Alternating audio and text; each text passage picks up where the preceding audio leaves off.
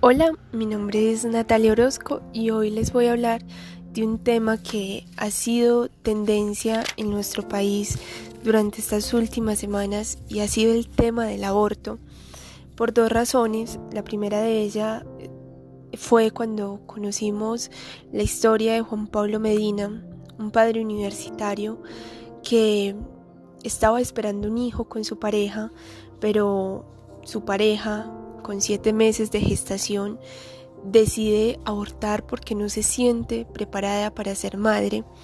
Entonces conocemos este caso de Juan Pablo Medina, que empieza una lucha legal eh, poniendo tutelas, demandas, pidiendo que se proteja la vida de su hijo para que pueda nacer y conocemos pues todo esto, se vuelve tendencia en Twitter con el hashtag Salvemos a Juanse y todos los medios de comunicación empiezan a transmitir esta noticia, redes sociales. Em, se hicieron plantones en la clínica donde estaba internada esta mujer. Em, se hicieron cantidad de cosas para salvar la vida de Juanse.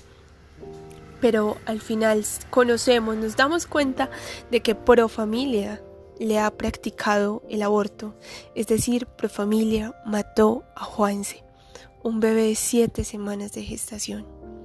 Un bebé que ya estaba totalmente formado prácticamente, un bebé que podía sentir. Fue muy triste, fue algo que realmente conmocionó a la gran mayoría de habitantes de nuestro país, que nos tocó el corazón, que movió fibras y, que nos abrió de cierto modo los ojos, de que nos mostró la realidad que está viviendo nuestro país con el tema del aborto. Esto no es esto ya no es un tabú, ya no es un secreto y lo que pasó con con este bebé Juanse no es la primera vez que sucede, es decir, no es la primera vez que Profamilia realiza un aborto tan en un embarazo tan avanzado. No es la primera vez y tampoco ha sido el último. Entonces conocemos todo esto y todo el país, pero ¿cómo es posible que hagan esto? Y sí, sí es posible, pero familia lo hace. Entonces ahí es donde pensamos, bueno, ¿y, ¿y por qué lo hace si no están dentro de las tres causales legales que está en nuestra constitución? Recordamos las tres causales que son primero malformación del feto, segundo por violación y tercero eh, por riesgo de la vida de la madre. ¿Cierto? Pero resulta que Profamilia tiene otra causal y es una causal más enfocada al tema psicológico y es que si la mujer está estresada, si la mujer está triste o no se siente preparada para ser mamá, ya es causal suficiente para practicarle un, aborto. Esto es demasiado triste y deprimente ver cómo se valora tan poco la vida. Es que toda vida vale y bebés desde el primer momento de la concepción ya es una vida, ya es un ser humano. Entonces, quería hablar sobre este tema porque es un tema sobre el que casi nadie había hablado hasta el momento. Y bueno, nosotros como Provida, yo como Provida, no me puedo quedar callada y sobre este tema y quiero decir que apoyo, defiendo la vida desde el primer momento de la concepción y que para mí toda vida es importante y toda vida vale. Igualmente, con todo este revuelo, eh, con lo que hizo Profamilia con Juanse, salieron varias cosas a la, luz, a la luz y una de ellas es que Profamilia ha realizado más de 72 mil abortos en Colombia.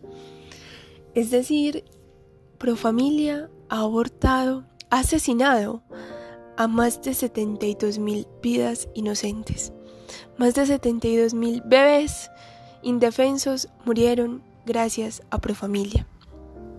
Bueno, y también vamos a hablar un poco del tema del aborto.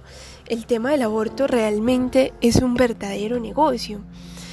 ¿Por qué es un negocio? Muchas personas dirán, pero ¿cómo, ¿cómo van a hacer negocio con bebés abortados? Y la verdad es que sí es así, y es la industria de la comercialización de células madres. Una sola córnea de un bebé abortado trae miles de células madres y esto lo utilizan para hacer productos cosméticos, incluso para, para ponerle a mucha, a mucha comida eh, que nosotros comemos tienen células madre. Entonces esto realmente es un negocio a nivel mundial y, ya es hora de que el mundo se dé cuenta de que están matando vidas inocentes por, por negocio y muchas veces se aprovechan de la desesperación y de la incertidumbre de una mujer para, que, para hacer que aborte y así contribuir a este negocio. La reflexión el día de hoy y la invitación es a que seamos pro vida, a que defendamos la vida desde el primer momento de la concepción, de que estemos pendientes, que nos informemos más sobre el tema, no nos creamos todo lo que nos dicen estos grupos feministas o, o todo esto que nos dicen los proabortistas, no, investiguemos más, vayamos más a fondo para que conozcamos realmente lo que hay detrás del aborto. Eh, un segundo tema que fue tendencia en nuestro país por el tema del aborto fue la ponencia que presentó el magistrado Alejandro Linares para hacer legal el aborto hasta la semana 16. Esto vendría siendo aproximadamente cuatro meses de embarazo sin necesidad de cumplir con las tres causales que ya mencioné anteriormente. Esto fue otra tendencia en Twitter, en redes sociales, medios de comunicación y el pasado 2 de marzo conocimos que nuestra Corte Constitucional rechazó la ponencia del magistrado Linares. Sin embargo, eh, siguen existiendo las tres causales legales eh, para poder abortar y nosotros como Red Provida seguimos en nuestra lucha Provida, nuestra lucha por la defensa de la vida. Y bueno, los vamos a través de este podcast, los queremos invitar a que apoyemos la vida, porque toda vida vale. Y esperamos su apoyo, que, que se informen. En, acá en nuestro departamento tenemos la red Antioquia Provida, que es la encargada de de promover toda esta lucha provida en nuestro, en nuestro departamento. Eh, lo podemos seguir en, nuestra en las redes sociales como Red Antioquia Provida para estar más informados, para concientizarnos un poco más sobre el tema. Y bueno, para, y para evitar que más vidas inocentes mueran a causa del aborto. Muchísimas gracias.